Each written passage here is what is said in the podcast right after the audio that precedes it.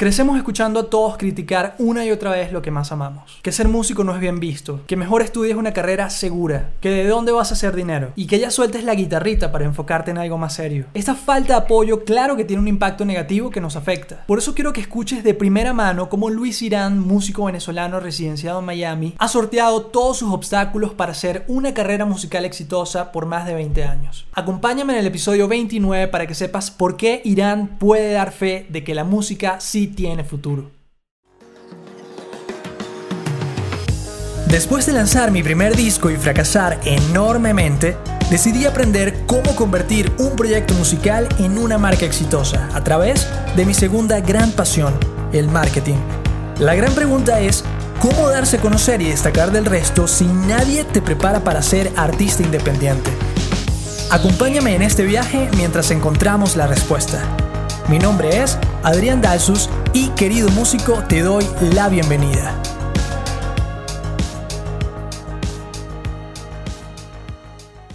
Bienvenidos queridos músicos a este episodio en donde tenemos a Luis Irán, músico, miembro fundador de Los Paranoias, ahorita pues con su proyecto solista Irán. Muchísimas gracias por estar aquí con nosotros, Luis. A ti, Adrián, un gustazo por mí. Qué bueno, gracias, gracias.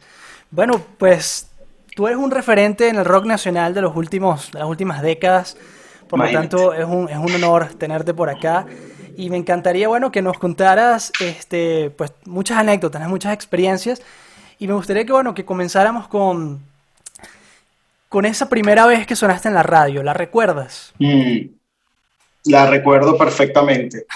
Eh, recuerdo que todavía no habíamos grabado el disco sino que habíamos grabado un par de, de, canciones que luego irían al disco, lo grabamos en el estudio de Osvaldo Rodríguez que quedaba en Colinas de Biomonte. Osvaldo Rodríguez después hizo su carabela y todo ese proyecto que fue brutal. Eh, recuerdo que ahí fue donde conocí de mucho gusto a Wincho, el gran Wincho, Sentimiento Muerto que vi. Cuando lo conocí para mí fue como, wow, yo no podía creer que estaba Wincho ahí, era increíble, ¿no? Entonces, nosotros llevamos esa, esa canción, se llama Demente, a Rocadencia, en 92.9. Donde era como de los pocos sitios donde tú podías escuchar que, que colocaban música original de, de, artistas del underground caraqueño, venezolano. Eh, por supuesto, no es que fue que lo, lo llevamos y listo, y mismo lo, lo colocaron. Eso fue porque conocíamos un amigo de un amigo un conocido de Miguel, el Chacal. Y él fue, fue el Chacal el que, el que sonó a los paranoias por primera vez en la radio y fue justamente en, en Rocadencia. Obviamente, yo debo tener ese programa grabado en un cassette en algún lado. Eh, de verdad no sé dónde estará. Ahorita que me, lo, ahorita que me, que me hiciste acordarme, me gustaría encontrarlo, ¿no? Pero no, no, para mí fue súper emocionante, súper emocionante. Esas cosas que no se me olvidarán nunca. Es así, es así. Y yo creo que mucha gente, ¿sabes? Tiene como este tema de, no, imagínate, sonar en la radio es algo que veo tan lejano, tan imposible. Y, quiero que nos cuentes como ese detrás de cámaras de, claro, nos acabas de contar el momento en el que sonó, pero todo lo que tuvo que pasar antes para que llegaran allá, ¿no? Entonces, ¿Qué, tuvo que pasar antes, no? ¿Cuántos años ya tenían, sabes, tocando, ensayando, grabando? Mucho, mucho. Lo que pasa es que yo comencé eh, por mi lado haciendo, haciendo canciones. A mí me gustaban mucho los Beatles desde muy niño, ¿no? Y entonces, desde, desde el momento en que yo me enamoré de los Beatles, que habrán sido cuando yo tenía como siete años, era muy, muy chamito, yo quería hacer eso. Entonces, yo, yo, de las cosas que me atraían, no era el hecho de tocar la guitarra de manera virtuosa, sino yo quería era hacer canciones, fabricar canciones, hacer eso que ellos hacían, que lo ponían a cantar a uno. Eso era lo que a mí me, me, llamaba muchísimo la atención, me enamoraba del, tema, del tema de la música. Entonces yo empecé como a hacer mis desastres de canciones desde chiquito, ¿no? yo, yo hacía hasta versiones eh, de canciones de los Beatles porque agarraba un diccionario y me ponía a traducirlas y hacía como los Darts en su momento hacían las canciones de los Beatles en español. Y yo decía, bueno, yo voy a hacer una también que, que todavía no, o que nunca se hizo en español y entonces con el diccionario trataba de hacerlo yo, ¿no? Entonces, en eso, en eso de crecer, la, en un momento en que ser fanático de los Beatles no era tan cool como lo es ahora, la verdad, eso hay, eso hay que decirlo. De hecho, En estos días lo conversaba con un amigo mío, con Patolín Acosta, que también tiene un podcast que se llama Un, dos, tres sonidos.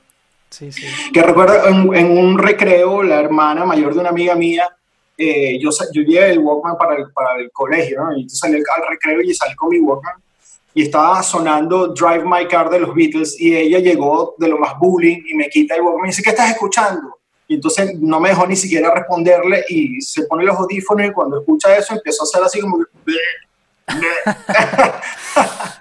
Fue horrible. Fue horrible, entonces no, no era tan cool. Entonces por eso me costó un poco probablemente hacer mm, bonding con ciertos músicos porque estaban como mucho con la moda, ¿no? Claro, en otra eh, onda, es verdad.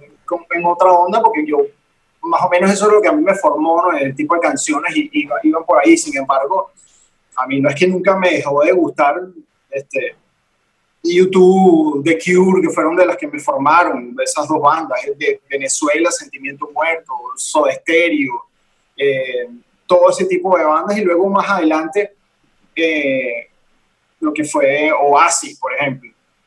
Pearl Jam, este, Nirvana, Red Hot Chili Peppers, todas esas cosas a mí me, me, gustaban porque obviamente, ¿no? Pero no era, no era lo, que, lo que de cierta manera se parecía a lo, a lo, a lo que yo hacía.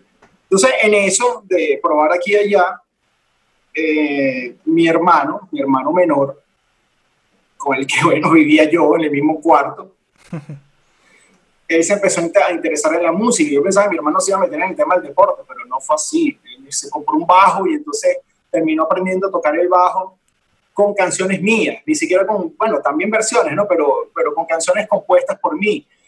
Y hubo un momento en que dije, bueno, yo lo que necesito es un baterista, ¿no? Porque siendo él alguien que había crecido conmigo, escuchaba la misma música que yo, entonces estábamos como en la misma onda. Y fue ahí cuando, cuando armamos los paranoias, o por lo menos la idea de los paranoias, ahora sí en el 96, 97, una cosa así. Imagínate.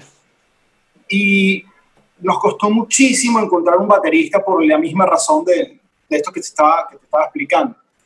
Y después de varios, fue en el 2001 que encontramos a David Oliveira, y apenas encontramos a David que estaba como en la misma onda de Oasis y del rock británico, pero aquí hicimos muy buen clic con él.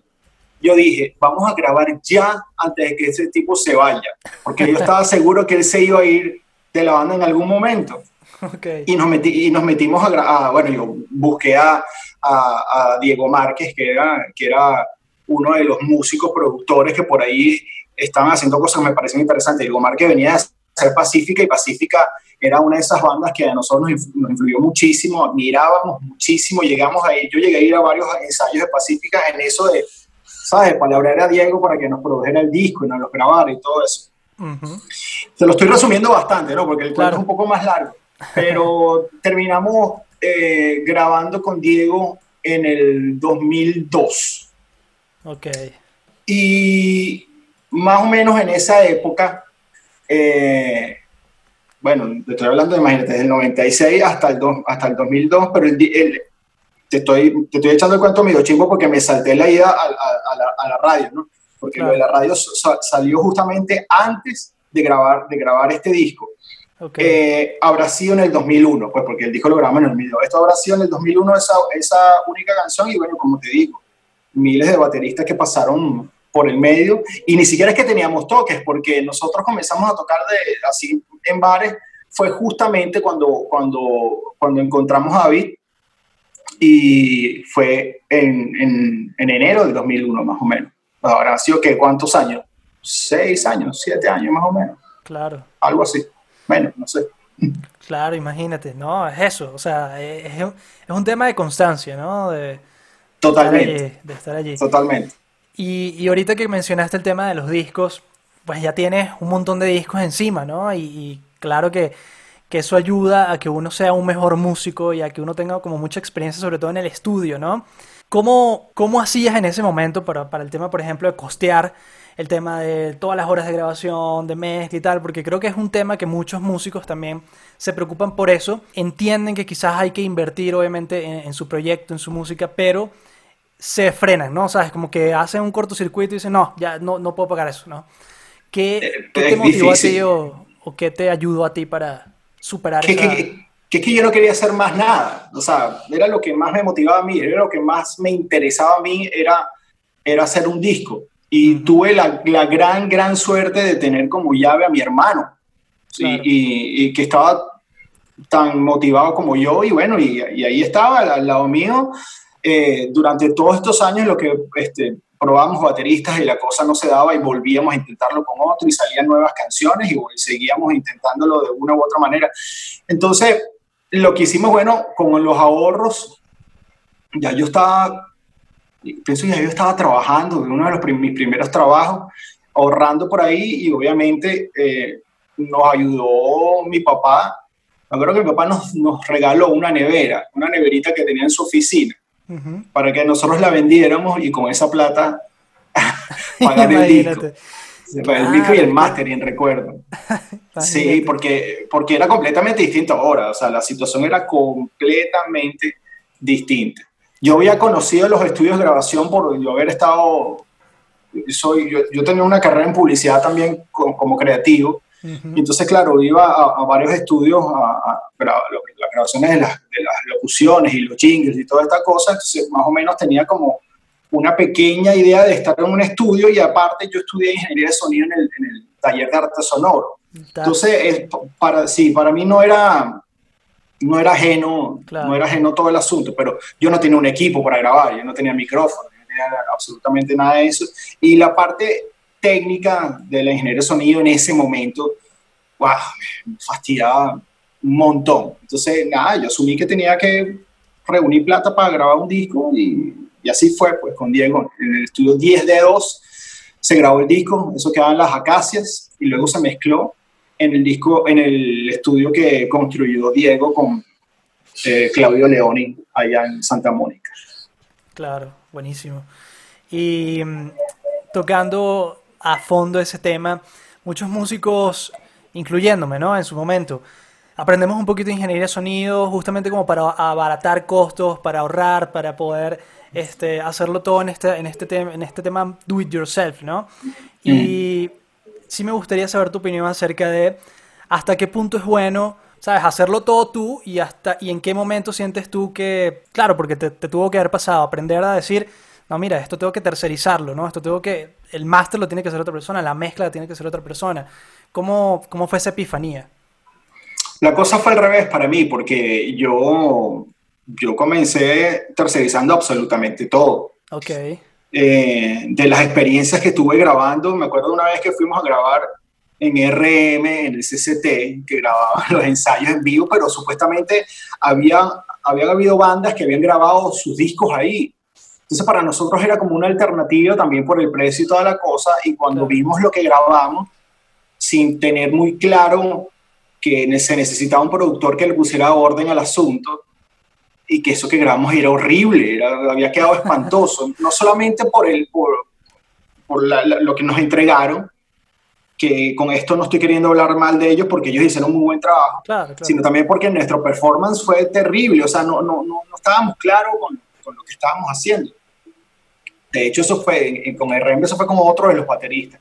después, otra de las experiencias fue, como te digo, con Osvaldo Rodríguez, en el estudio de Osvaldo Rodríguez, pero Jair Osvaldo fungió como, como productor. Okay. De hecho, él sí le puso orden a las cosas, eh, eh, estructuró un poquito mejor el, el, tema, más allá de que el tema estaba bastante claro, se nos hizo como que hacer una preproducción lo suficientemente eh, sustancial como para que cuando fuéramos a grabar todo, todo saliera bien.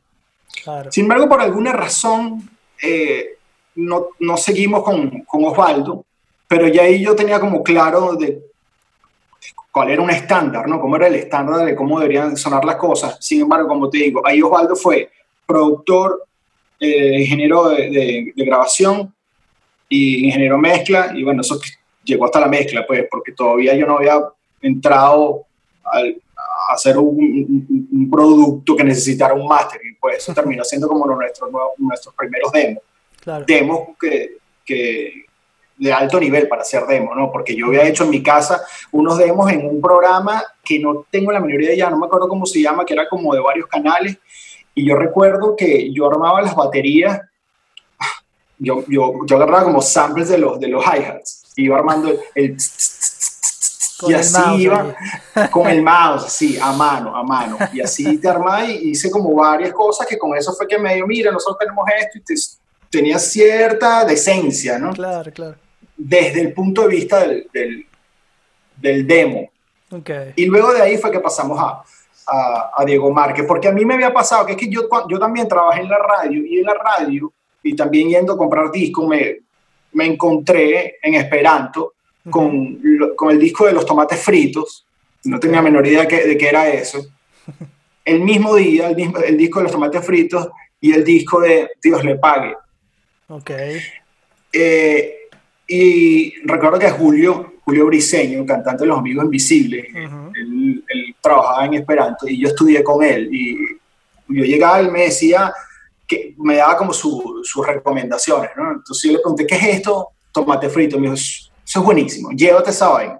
Yo lo que iba, yo lo que iba era a, a gastar mi quincena en disco. Entonces lo compré a ciegas, de hecho lo compré a ciegas, compré el los tomates fritos y el de Dios le pague a ciegas. Eh, me llamaba la atención que Callayo estaba involucrado a nivel de producción, a nivel de, de, lo que era el sello tazonado.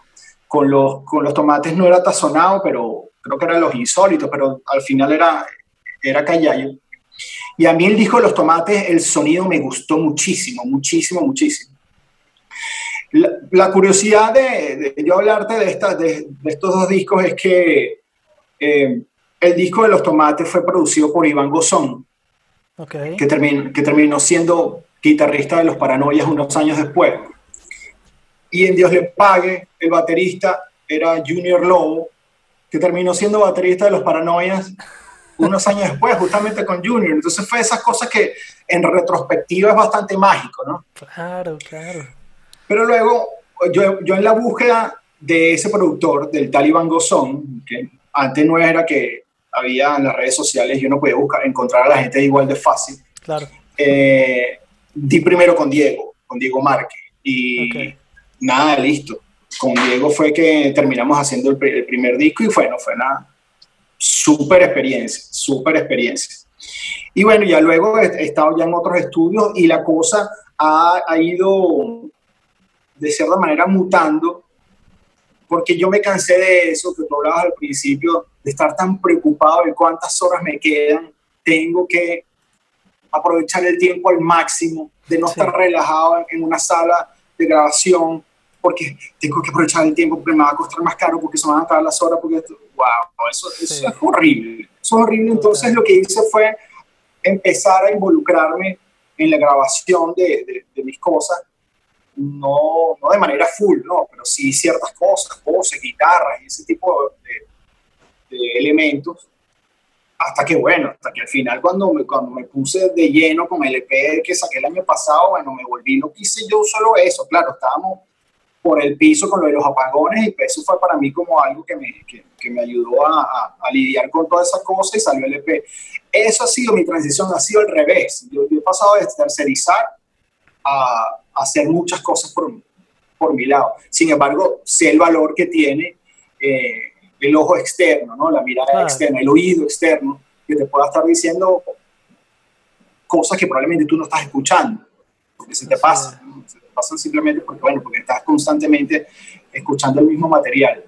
Pero estoy consciente de, de, eso y me gusta, pues me gusta, me gusta la colaboración. Me parece que, ayuda a crecer la obra, pues el tema, la canción. Claro, es así, es así. No, pero igual, exacto, es como dices, hay también algo muy bonito en hacer algo propio, ¿sabes? Sin que más nadie lo escuche para ver, ¿sabes? Justamente su reacción, ¿no? Y vi que justamente... También parte de, de, la estrategia creativa de uno de tus videos es como la reacción de cada uno escuchando. Exacto. De lo bueno y lo malo, ¿no? Eso es lo, lo chévere. Así mismo, así mismo. A mí me pasó que Iván, Iván Gozón, justamente, en, los años que él estuvo con la banda y grabamos discos con él, él, él, me hizo consciente de cuál era mi proceso, ¿no? Cuando yo llevaba las canciones al estudio de ensayo para montar las canciones que yo había compuesto, y yo las llevaba con una maqueta que tenía batería, bajo, teclado, segundas voces, solo, casi que todo listo. Entonces él me decía a mí, un momento que me dijo, lo que pasa es que tú grabas los discos dos veces, tú grabas el disco tus maquetas con una cantidad de arreglos, te tomas todo el tiempo y luego vuelves a grabar el disco, claro, con el input de los demás, pero volver a grabarlo todo otra vez. Entonces me di cuenta de, de, toda la energía que yo le metía a, a, la producción de una canción sin darme cuenta, la verdad. Y eso, bueno, llevó a esto que estamos hablando. Perfecto, excelente. Y bueno, y teniendo tanta experiencia con, con bateristas en los paranoias, seguramente nos puedes dar consejos acerca de, de este eterno problema de, de, lograr hacer match con ciertas personas que puedan formar parte de lo que es tu sueño, ¿no? De, de lo que es tu banda, que, que, difícil es, ¿no? O sea, sobre todo, siempre lo, lo conversamos, el tema de, eh, de que es como tener, como estar casados, ¿no? Entonces, Totalmente. ¿cómo conseguir esa pareja o esas, esas esas otras personas que formen parte de esa sí, relación. Sí. Este, wow. Y que sea justamente, ¿no? Que, que, funcione, que tú digas, mira, esta, esto fue lo que mejor me funcionó. Eso es peluísimo, eso es peluísimo. Yo creo que el azar tiene mucho que ver en esto. Okay. Uno, uno, tiene, uno, tiene, que, obviamente, buscarlo, ¿no? Eh, probar aquí, probar allá, eh, dejar fluir la cosa, pero el azar tiene mucho, mucho que ver. Y una vez que uno encuentra a alguien que, tú crees que pueda servir, uno tiene que estar consciente de varias cosas. En principio es el concepto de la música que, que quieres hacer, uh -huh. que se quiere hacer en, en, en, en, conjunto, porque una cosa es cuando tú, tu proyecto es solista y, y, y, tú le planteas a un músico, mira, esto es lo que yo quiero hacer, a tener un compañero eh, con el que haces música en conjunto, ¿no? Claro. Y entonces ahí, ahí, por más que tú llegaste con una maqueta súper estructurada, tienes que dejar espacio para que los demás pinten y, y canten y, y, deshagan y hagan y, y, toda la cosa. Eso tiene que estar, tiene que estar muy claro también. Eh, entonces, no creo que sea un tema de que yo tenga la fórmula, no, la verdad que no. De hecho, no la tengo. Lo, lo, lo que sí siento es que mientras más di cancha en estos últimos años en el que estuve, que ya comencé como solista, en el que más cancha di sobre una idea, una idea principal, más me lo gocé y más se lo gozaron ellos. Okay. Yo tuve la oportunidad desde que, desde que ya no estoy trabajando con los paranoias de, de, de tocar con tres grandes bateristas. El primero, Oscar Pérez, con el cual tengo la super suerte de reencontrarme aquí en Miami Okay. Eh, de hecho, bueno, aquí armamos otro guateque y la estamos pasando súper fin. Él empezó a, o sea, yo lo llamé para armar el proyecto, el proyecto solista, hasta que me dijo que se venía para acá, para Miami. Hice lo mismo que hice con David. Vamos a grabar ya antes que te vayas. claro. Nos fuimos a, a, a, donde Ricardo Remoto, en Remoto Studio, uh -huh. y gra grabé con él cuatro temas claro, esto era un proceso de que en un mes yo no iba a grabar todo un disco, sobre todo cuando no, no, no todo estaba como, como para, la producción no estaba completa, era como déjame grabar unas baterías para aprovechar que ya se sabe las, las, las canciones, estas son las canciones que están listas, que podemos hacer algo. Y luego, en medio de todo eso, eh, se aparece, se aparece no, yo lo tenía visteado a Tomás Zavala, okay. de, de Ultravioleta. Okay. Wow, que, que, que, también era un gran gran músico, es un gran músico, gran, gran baterista. Una de las cosas que pasó fue que él se aprendió un par de temas para irlos a grabar. Eh, también participó en varios toques en vivo. Entonces cuando estábamos en el estudio los grabó tan rápido, tan rápido. Mira esto que, de lo que estamos hablando, de que uno quiere que el tiempo aprovecharlo lo más posible. Uh -huh. Lo grabó tan rápido que sobró tiempo. Eso es como un milagro. Imagínate, Entonces, Ricardo me dice, pero vamos a aprovechar estas horas. Y, y, y, yo digo, pero es que él no tiene ni idea de, de, ninguna otra canción. Y le puse el demo de una canción que se llama Laberintos. Okay. Y esta canción tiene una métrica complicada. Es increíble que a la segunda toma ya la tenía. ¿Qué? Increíble que a la segunda toma ya la tenía. Y nosotros dijimos, no, no, no, no. Me hace una tercera toma porque esto no puede ser. Y la volvió a hacer perfecto, la volvió a hacer perfecto. No sé cómo lo increíble, increíble, Tomás, increíble. Pero Tomás también se vino a ir para Chicago. Y, y, como todo, como todo, no hay mal que por bien no venga. Eso abrió cancha a que en ese momento a mí me había llamado Félix Ayuda de la Fundación Banda para que yo dirigiera el, las sesiones rock en Eñe en homenaje a Sentimiento Muerto. Okay. Y Víctor Rodríguez, mi, hermano Víctor Rodríguez, toca, toca el teclado, y Víctor está desde, desde el último disco de Los Paranoias tocando conmigo, y para mi proyecto solista lo llamé también para que participara. De hecho, él, él es clave en las primeras canciones mías solistas, él es clave de unos toques que sin él no serían las mismas canciones. Y me dice, mira, Chuy, baterista de Fauna Crepuscular, resulta que son, eran vecinos, es fanático de Sentimiento Muerto, fanático. Ah, bueno, buenísimo, vamos a decirle a él para que se monte todo esto. Creo que eh, la primera vez que toqué con Chuy, desde ese momento no, o sea, no he dejado de tocar con él. O sea, bueno, ahorita que estoy acá y tal, pero, pero se creó algo que para mí fue increíble, tanto con él como con Tafio, que también estuvo en ese proyecto, se terminó convirtiendo en la banda fija okay. por, por, unos cuantos años. Y bueno, Chuy, uno de los bateristas más sólidos que yo he conocido, con los que yo he tocado, es increíble. Entonces, mira qué fino poder, como te digo, abrirme a que la cosa fluya. Ella está, cada uno de estos tres bateristas le metieron su, su sazón a canciones que se supone que eran mías, se supone, terminan siendo de varios, pues, de todo el mundo. Y, y, cada uno le, le la llevó para, para, un, para, un, sitio distinto. Y es por eso que o sea, uno no puede dudar nunca que la colaboración enriquece totalmente. Claro. Pero fíjate qué interesante, ¿no? O sea, uno pensaría que hay que descubrir a la gente, ¿no? Que es como que no los conoces y va, va, a surgir de la nada. Y realmente es gente que, como tú dices, la tienes en el radar, sabes más o menos quiénes son, incluso pueden tener otras bandas y cuántas no conocemos, ¿no? Que, que son super bandas que, que, se crean pues de integrantes de, de otros proyectos, de ¿no? otros que, proyectos, sí. Qué bueno, sí. qué bueno.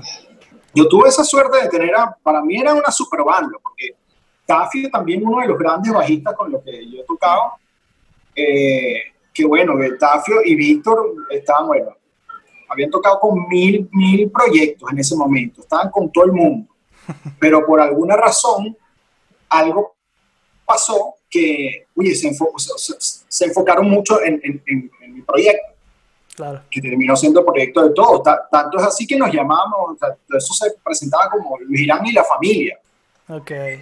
Venía de la, de la canción la familia, la fauna y la convivencia, pero éramos como una familia, entonces, no, es que esto, yo quería como ponerle un nombre, ¿sabes? Yo sabía que era mi proyecto solista, pero lo sentía tan, tan de todo que, esa, no, yo tengo que como que, por lo menos a, a, a esto, lo que es la experiencia en vivo, darle otra, otra nomenclatura. Entonces dije la familia, es Irán y la familia. Pues. Muy bien. Y ocurrió eso. qué bueno, qué buen cuento, qué buen cuento.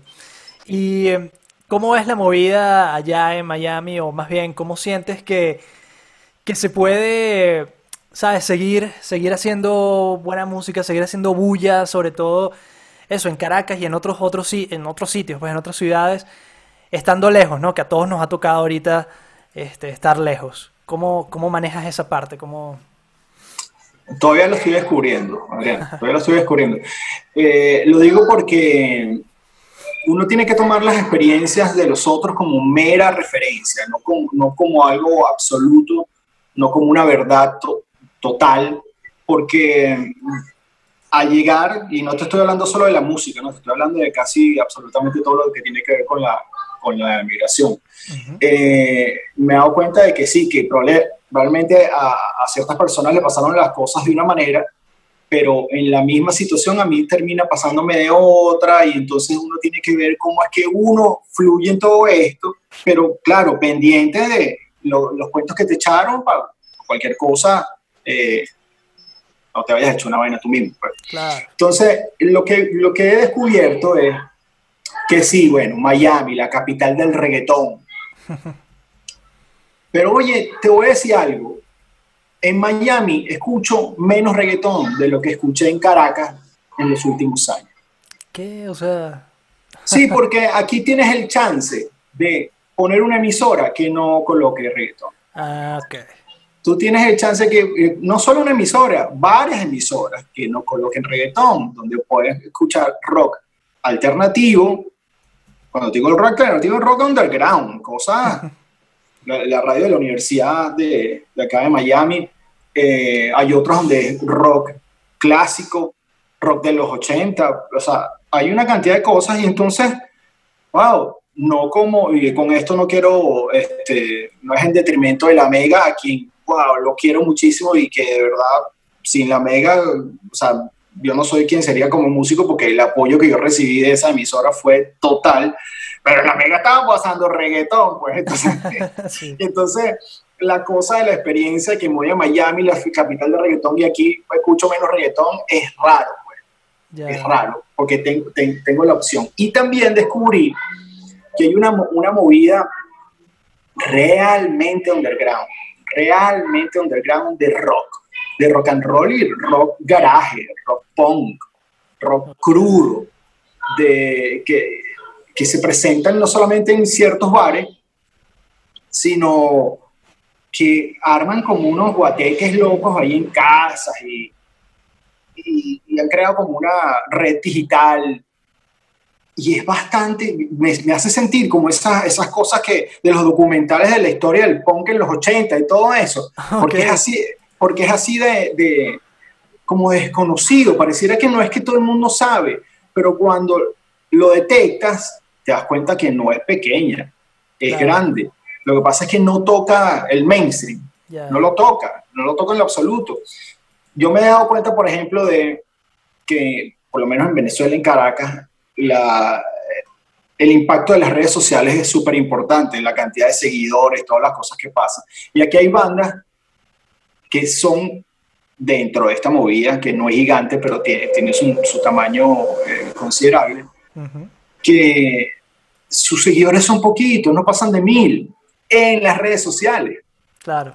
Y entonces es como un, un fenómeno que es tan distinto al nuestro, que todavía yo, yo, lo estoy descubriendo. Yo me siento como un chamo de 15 años porque es súper divertido ir descubriendo banda tras banda, tras banda, tras banda, que, bueno, que no están ahí, pues no están en la radio ni nada de eso, pero aparecen y tienen, tienen música muy fina, muy interesante. Qué bueno, qué bueno. Sí. Y ahorita que tocas esto de, de descubrir bandas, ¿cuál, ¿cuál recomendación le darías tú a, a, alguien que esté empezando en la música o, bueno, que, que ya tenga tiempo? que quiera precisamente darse a conocer, ¿no? que quiera destacar del resto, ¿qué recomendaciones se te vienen a la cabeza? Tú sabes que a veces yo siento que eso de las recomendaciones es como, como pavoso. ¿Sabes por qué te lo digo? Porque la verdad es que yo no soy quien para dar recomendaciones. Yo te puedo echar el cuento de, lo que me ha servido a mí. Y bueno, a ver si, si, si, si a ti o a quien nos escucha le, agarra como más o menos idea ahí, lo puede aplicar y, y, le puede servir. Yo creo que a quien quiere eh, tomarse esto y, hacer, y crecer en esto, porque eso de destacar uno de los otros eh, entra en un, terreno competitivo que pone la cosa un poco antipática. Claro. Yo creo que quien quiere, quien quiere de cierta manera crecer en, en esto, tiene que, que trabajar. Y cuando digo trabajar es no puedes conformarte con una canción ni con dos ni con cien. Tienes que seguir haciendo la canción. Seguir haciendo la canción.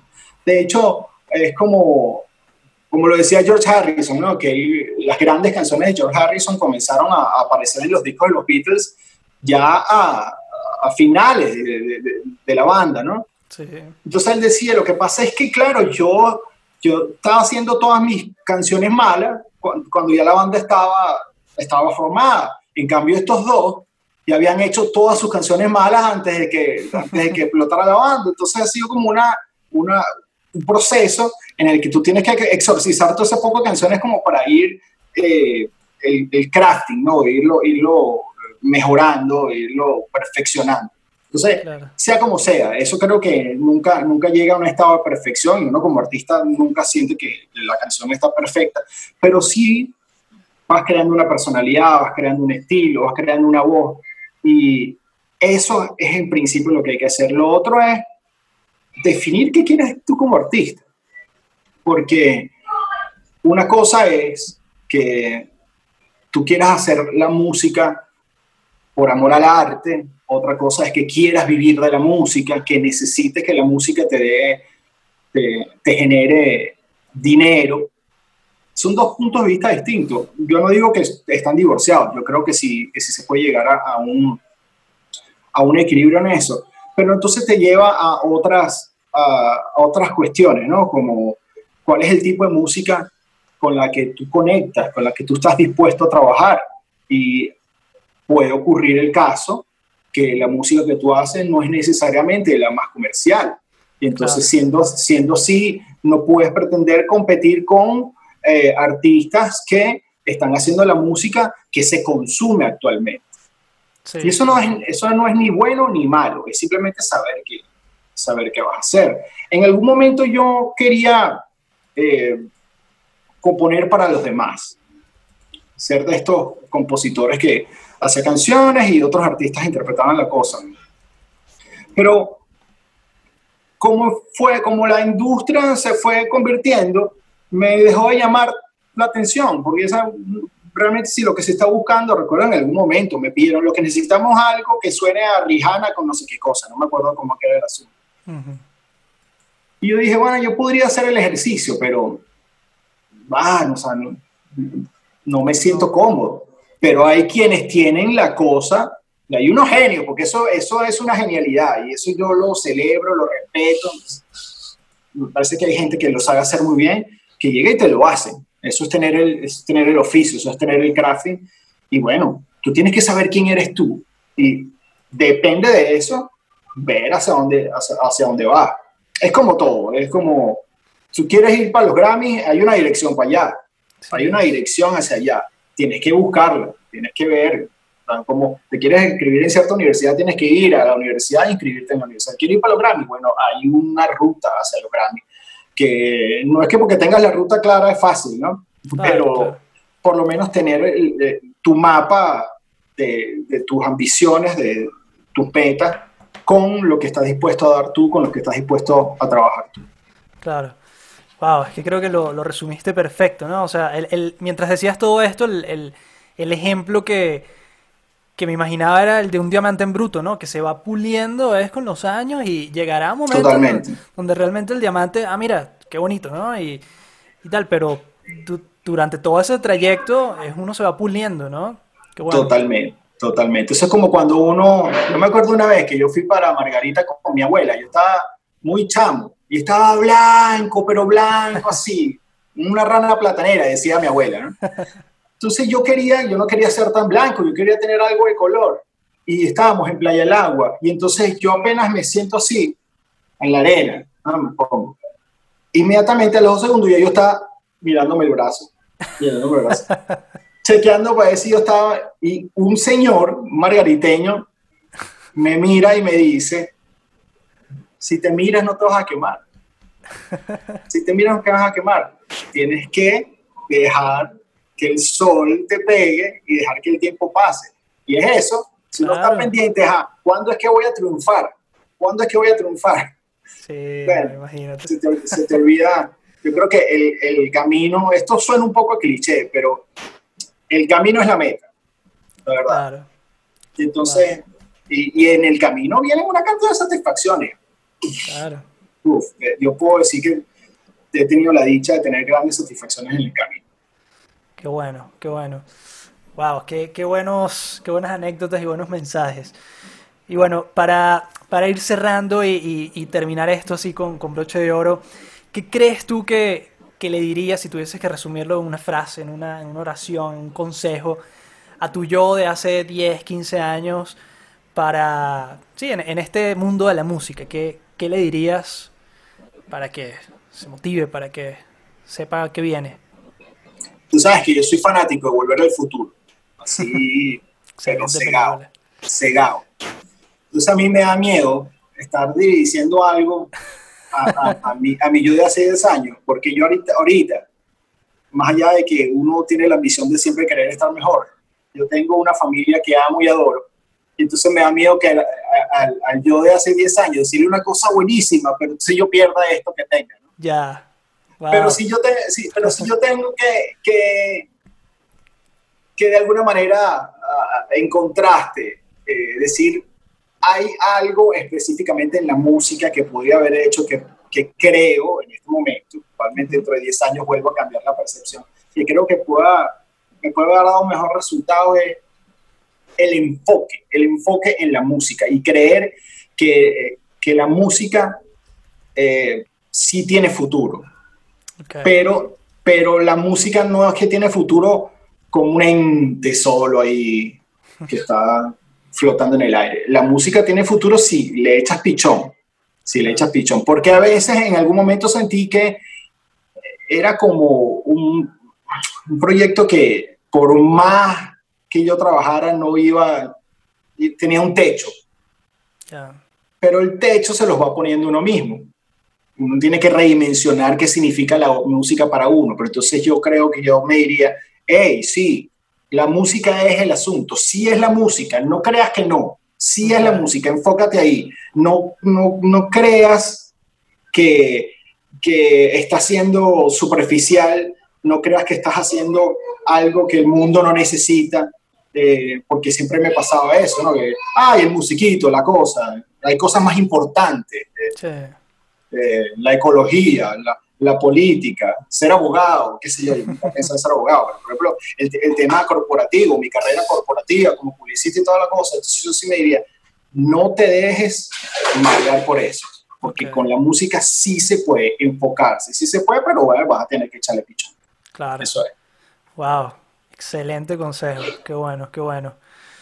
bueno, Luis, qué, qué bueno, qué grata entrevista, qué grata espacio que nos hayas acompañado por acá. Muchísimas no, gracias. Adrián. A la orden siempre. Buenísimo, felicitaciones por, por este espacio, por dejarnos echar los cuentos. Claro. Que no solo yo, ¿no? Tengo muchos amigos que, que, que han pasado por experiencias increíbles, increíbles, que pueden ayudar a alimentar no solamente este, este podcast tuyo, sino a quienes lo escuchan, que es lo, que, que es lo importante, ¿no? Así es. Y nada, te lo agradezco y siempre a la orden. No, vale, a ti, a ti, muchísimas gracias y nada, nos estamos hablando por allí. Buenísimo. Gracias. Si te ha gustado este episodio, te invito a compartirlo con otros músicos, dejar un buen review del podcast y seguirnos en redes sociales para más contenido de valor.